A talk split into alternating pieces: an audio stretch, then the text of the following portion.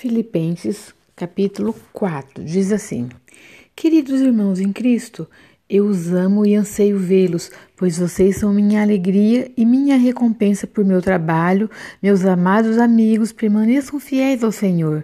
E agora eu quero suplicar aquelas duas estimadas senhoras, Evódia e Sintique, por favor, por obsequio, com a ajuda do Senhor, não briguem mais. Voltem a ser amigas. E peço a você, meu fiel colega, que ajude essas mulheres, pois elas trabalharam lado a lado comigo, contando a boa nova aos outros, e trabalharam também com Clemente e com com os outros meus companheiros de trabalho, cujos nomes estão, estão escritos no livro da vida. Estejam sempre cheios de alegria no Senhor e digo outra vez: regozijem-se. Que todo mundo veja que vocês são generosos e amáveis em tudo quanto fazem. Lembre-se que o Senhor virá em breve. Não se aflijam com nada. Ao invés disso, orem a respeito de tudo. Contem a Deus as necessidades de vocês e não se esqueçam de agradecer-lhe suas respostas.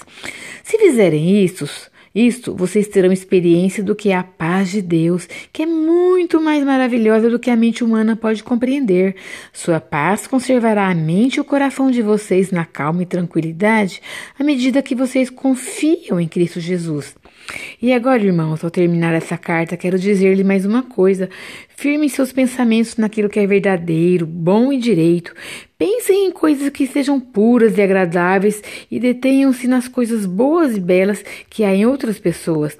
Pensem em todas as coisas pelas quais vocês possam louvar a Deus e alegrar-se com elas.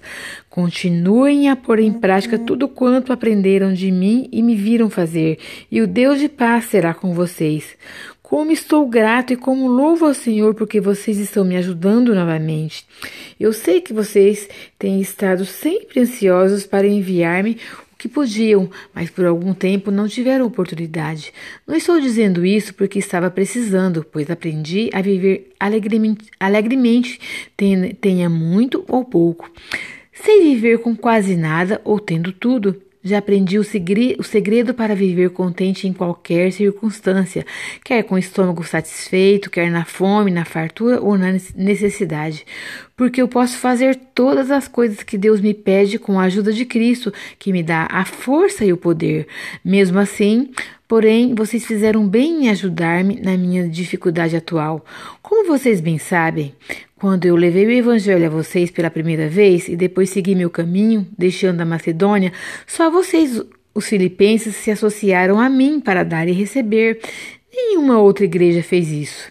Até mesmo quando me encontrava lá em Tessalônica, vocês me enviaram ajuda por duas vezes.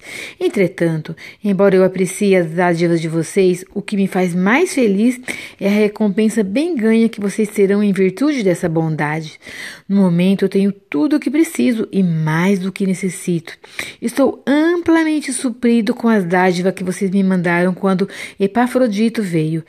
Elas são um sacrifício de cheiro suave que muito agrada a Deus, e é Ele quem suprirá todas as necessidades que vocês têm por meio das suas riquezas na glória, por causa do que Jesus Cristo fez por nós.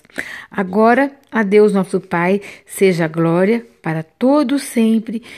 Amém. Com estima, Paulo, até o versículo 20 do capítulo 4 de Filipenses.